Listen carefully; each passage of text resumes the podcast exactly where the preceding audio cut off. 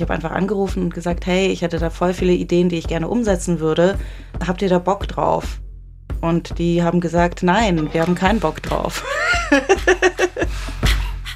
und dann habe ich gedacht, wisst ihr was, dann, wer nicht will, der hat schon, dann mache ich es halt selber.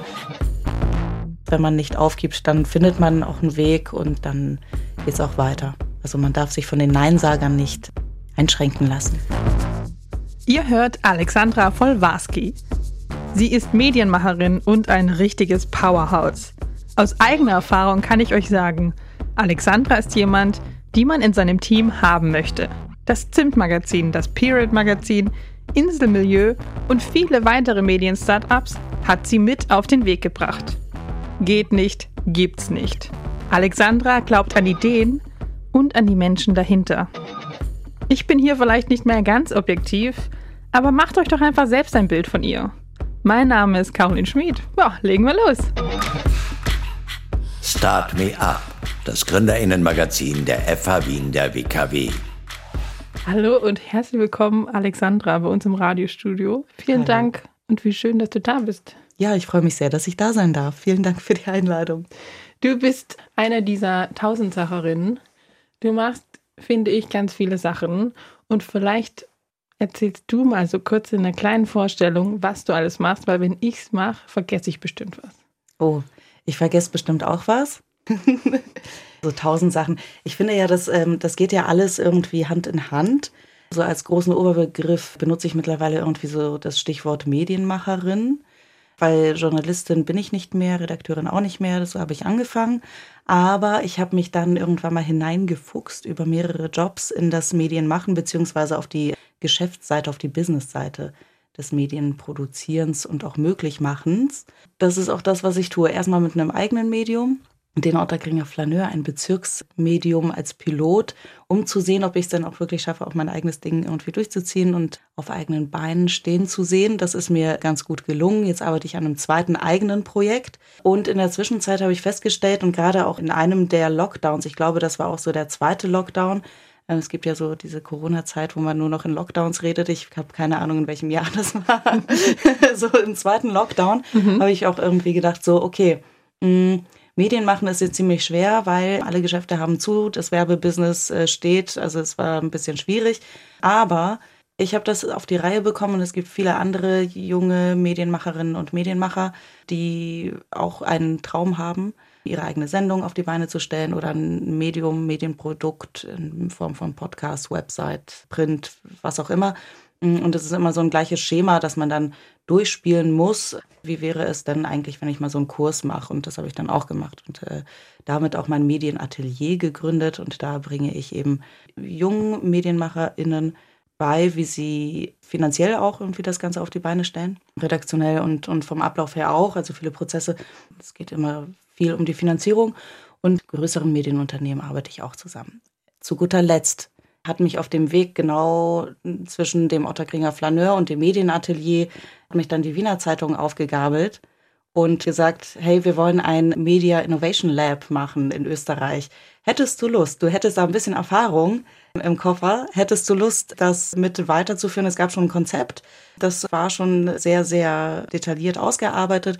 Trotzdem äh, wollten sie gerne, dass da jemand das fortführt und auf- und ausbaut. Und das mache ich jetzt seit eineinhalb Jahren. Und wir begrüßen im April auch die zweite Kohorte an Medien-Startups, die wir in einem Fellowship begleiten werden. Neun Monate lang. Und jetzt, und ich habe sonst andere Sachen mache ich auch, aber das ist so im Groben. Hat voll kurz gedauert, sorry. okay, wir konzentrieren uns auf die drei großen Dinge. Mhm. Der Otterkringer Flaneur, das Medienatelier und das Media Innovation Lab. Mhm. Lass uns mal chronologisch starten mit dem Otterkringer Flaneur. Mhm. Wie waren da die Anfänge? Wo kam die Idee? Was waren die ersten Schritte, Herausforderungen? Lass uns teilhaben. Okay, das war 2018 habe ich begonnen. Da hatte ich gerade meinen äh, alten Job verlassen, aus dem ich ein sehr, sehr gutes handwerkliches Wissen mitgenommen habe. Also ich wusste, wie man ein Konzept kreiert, um es auch monetarisieren zu können und dann auch wirklich auf die Beine stellen zu können, so als Vorlauf. Dann habe ich festgestellt, okay, was mache ich denn jetzt eigentlich mit, der, mit meiner Zeit? Ich habe immer sehr stark an das Thema Medieninnovation geglaubt und war erst einmal in unterschiedlichen Medienunternehmen mich vorstellen, beziehungsweise ich habe einfach angerufen und gesagt, hey, ich hätte da voll viele Ideen, die ich gerne umsetzen würde. Habt ihr da Bock drauf? Und die haben gesagt, nein, wir haben keinen Bock drauf. und dann habe ich gedacht, wisst ihr was, dann wer nicht will, der hat schon, dann mache ich es halt selber. Ich wusste nicht ganz genau, was ich machen will. Ich wusste, dass ich ein eigenes Projekt starten will. Und dann bin ich auf die Suche nach Themen gegangen und habe irgendwie geguckt, was gibt es denn eigentlich so in der österreichischen Medienlandschaft. Bin seit 15 Jahren in Wien und habe auch vor, hier zu bleiben. Deswegen interessiert mich die hiesige Medienlandschaft und habe gesehen, dass es im Lokaljournalismus hat es nicht viel Veränderung gegeben in letzter Zeit. Und das Thema Lokaljournalismus finde ich extrem wichtig, weil wir vergessen, was bei uns um die Ecke los ist. Die ganzen kleinen Geschäfte gehen den Bach runter und wir erkennen unsere Nachbarn nicht oder kennen sie überhaupt nicht, geschweige denn erkennen und wissen nicht, ja, was um die Ecke ist.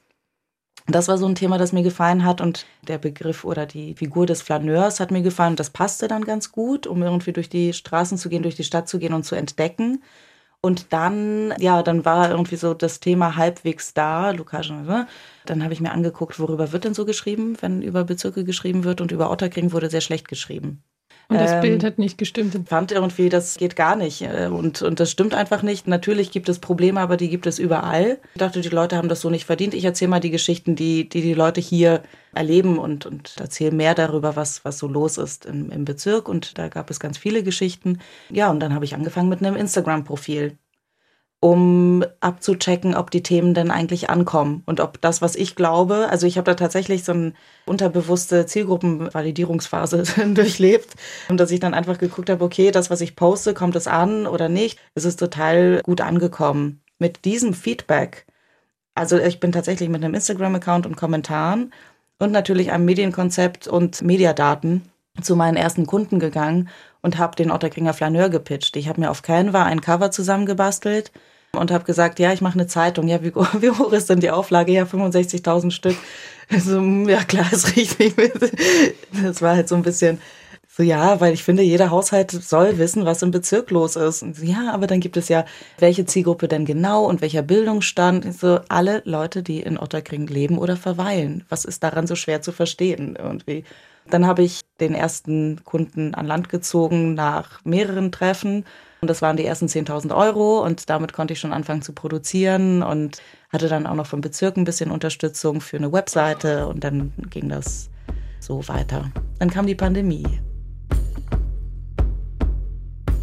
Puh, okay. Was hat das für dich bedeutet? Hm, das hat bedeutet, dass ich ja, eben, dass das Anzeigengeschäft dann äh, nicht so gut läuft und beziehungsweise es war einfach alles zu, alle Geschäfte waren zu und keine Veranstaltung hat stattgefunden. Das heißt, es geht noch nicht mal so darum, woher kriegt man das Geld äh, über Inserate rein, sondern auch noch, äh, worüber will ich eigentlich berichten, wenn nichts stattfindet. Und wir dürfen gar nicht raus und wir können die Stadt gar nicht entdecken und wir können uns gar nicht mit unseren Nachbarinnen und Nachbarn treffen. Von dem her habe ich dann einfach ein bisschen locker gelassen und mich mit anderen Dingen eben beschäftigt. Und der, den Otterkringer Flaneur, da habe ich viel gelernt und das bringt mich jetzt auch sehr viel weiter, wenn ich neue Konzepte mache. Also jetzt für, für das neue Projekt, da schöpfe ich sehr viel aus den Erfahrungen, die ich gemacht habe.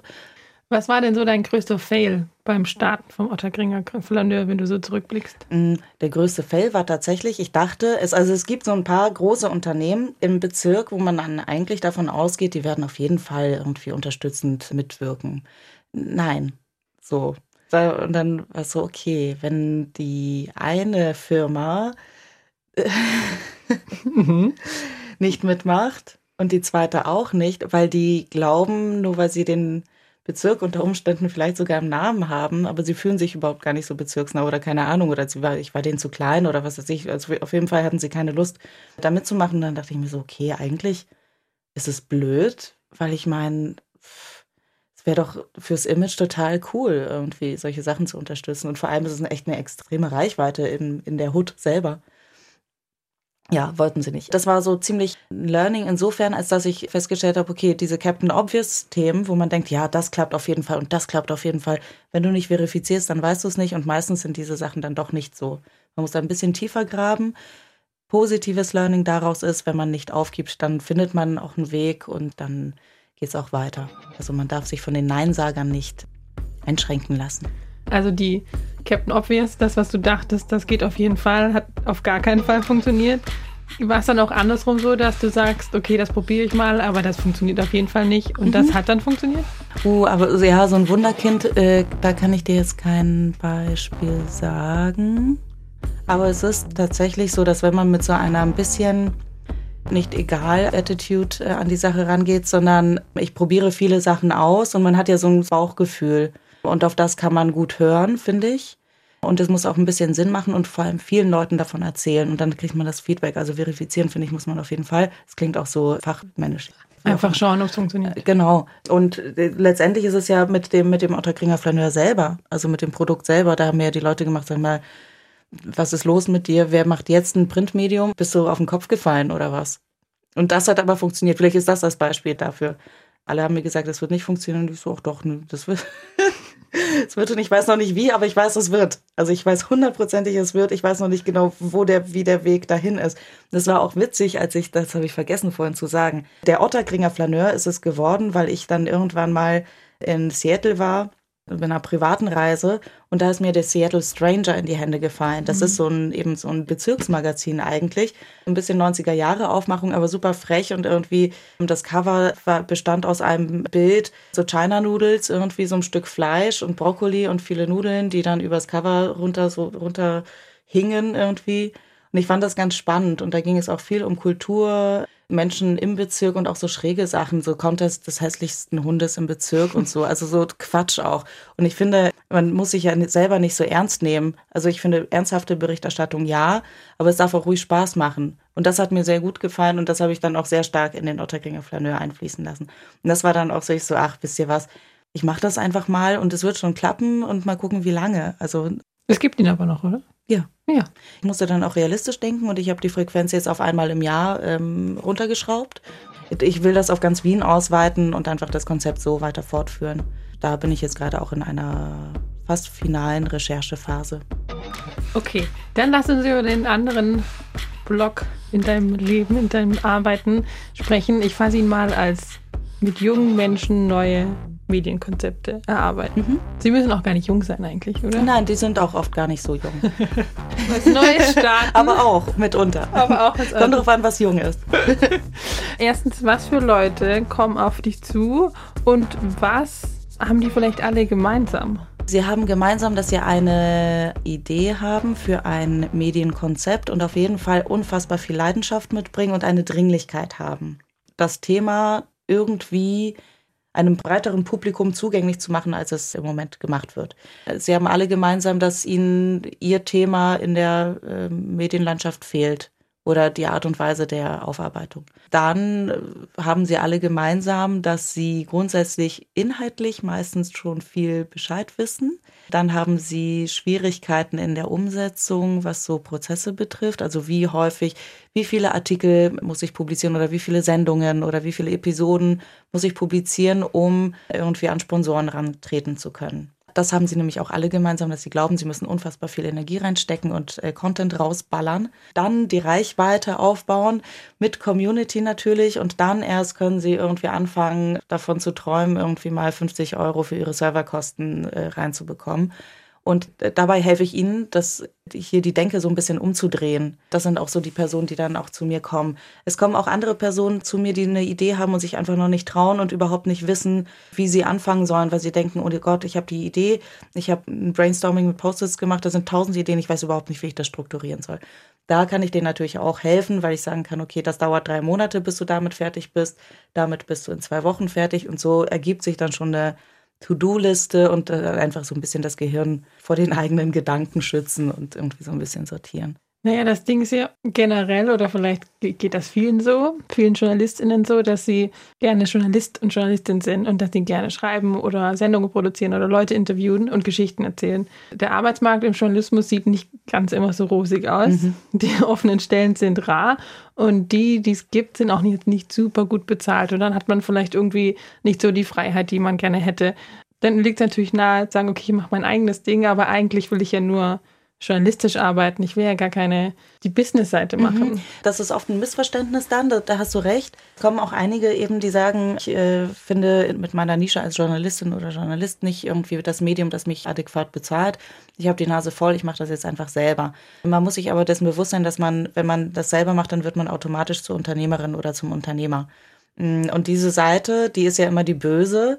Geld verdienen ist schlecht. Andererseits will man adäquat bezahlt werden für die eigenen Texte. Und der Kardinalfehler, das machen alle am Anfang, also wirklich 99 Prozent, also wirklich alle, dass sie sagen, ja, wie viel Geld willst du verdienen? Ja, ich, oh, also ich meine, das mache ich jetzt selber, die vier Artikel, die schreibe ich selber, das Korrektorat mache ich selber, online mache ich selber, Social Media mache ich selber. Also eigentlich brauche ich ja nur, wenn ich jetzt Leute anstelle oder Freelancer dazu hole, ähm, dann brauche ich Geld. Und nicht so, ähm, und womit willst du deine Miete zahlen? Also wovon? Sie vergessen dann ihre eigene Arbeit, das heißt, sie, sie selber bezahlen sich gar nicht. Und das ist ein Phänomen. Und dann geht so ein Schalter richtig, da, da siehst du richtig im Gesicht so, ah ja, stimmt. Und ich beschwere mich, dass ich schlecht bezahlt werde. Ich denke ja gar nicht an mich und meine Stunden so. so. Ja, was würdest du dir selber denn bezahlen? Und dann sieht die Kalkulation wieder ganz anders aus. Und dann fängt die Arbeit an. Und dann ist auch das Kundenakquirieren oder das, die Monetarisierungsstrategie auch nicht mehr so böse, sondern dann ist klar, okay, man will andere adäquat bezahlen und, und sich selber auch. Man hat Verantwortung meistens dann irgendwie. Was sind denn dann, dann so Strategien, wie man sein eigenes Medienkonzept finanzieren kann? Ich arbeite mit so einer Matrix, weil es gibt einfach so ein paar Faktoren, die stimmen müssen. Und dann ist es nur die Frage, wie stellt man das zusammen? Und dann gibt es auf jeden Fall einen Weg, irgendwie Geld zu verdienen mit dem Content. Die Frage ist nur, ist der Teich, in dem man fischt, groß genug, um davon leben zu können oder nicht? Oder wenn man feststellt, okay, ich bleibe lieber in diesem kleinen Teich, wie viel Zeit will ich dafür aufwenden, damit ich noch irgendwie andere Jobs machen kann? Und wie sehr bleibt das Hobby oder kann es Job werden? Die Gefahr liegt darin, das sage ich auch immer wieder irgendwie so, du arbeitest unfassbar viel, verdienst damit wie mit einem Hobby, also hast du ein Jobby. Also das ist total bekloppt irgendwie.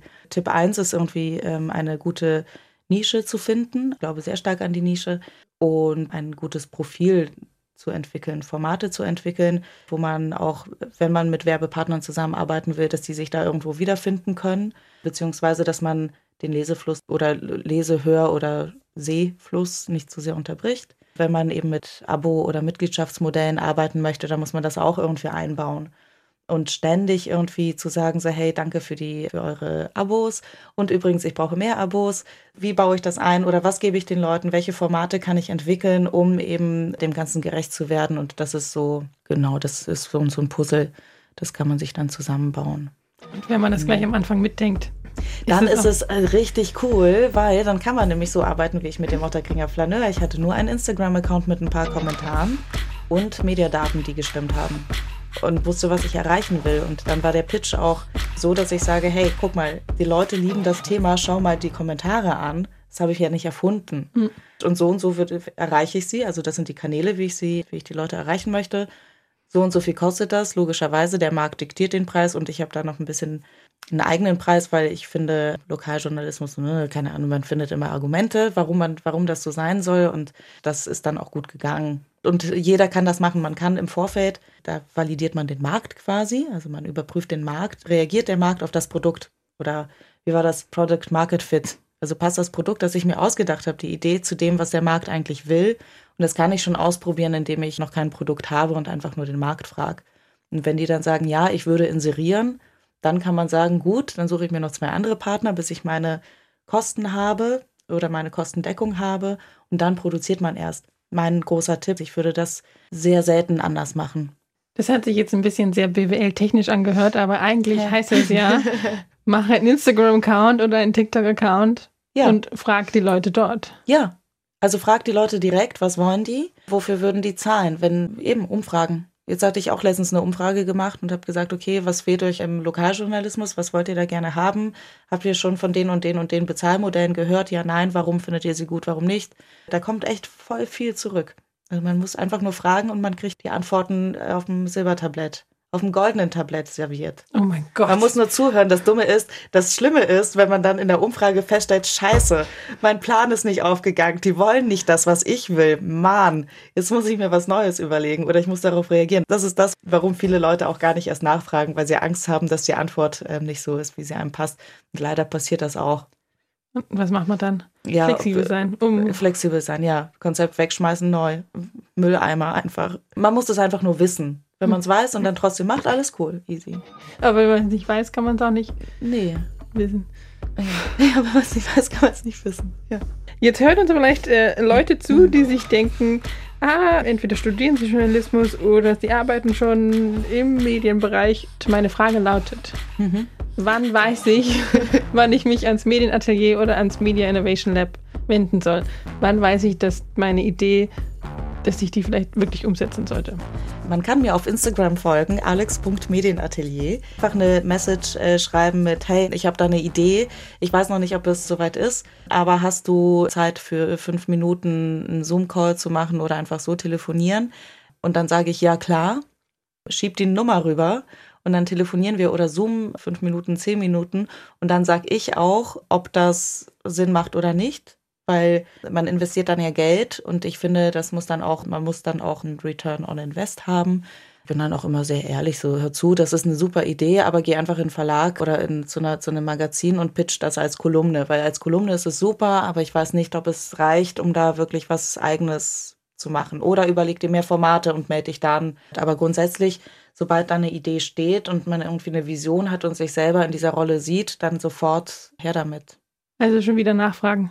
Ja, immer nachfragen. Immer nachfragen. Immer nachfragen und sich die Antworten abholen. Und dann, ja, manchmal kriegt man eine gescheuert von der Community oder von den Menschen, die man fragt und manchmal Streicheleinheit. Aber dann hat man was Handfestes, an dem man Voll. weiterarbeiten kann. Voll. Und das sind, das sind so, oh, ich weiß gar nicht, wie ich weiter tun soll. So, ja, dann, dann frag doch einfach nach, beziehungsweise schreib dir das auf, mach dir eine Timeline. Und ja, wenn du nicht weißt, wie die wie Prozesse ablaufen, dann kommt man zu mir. Oder wie man so einen Zeitplan oder wie auch immer stellen möchte.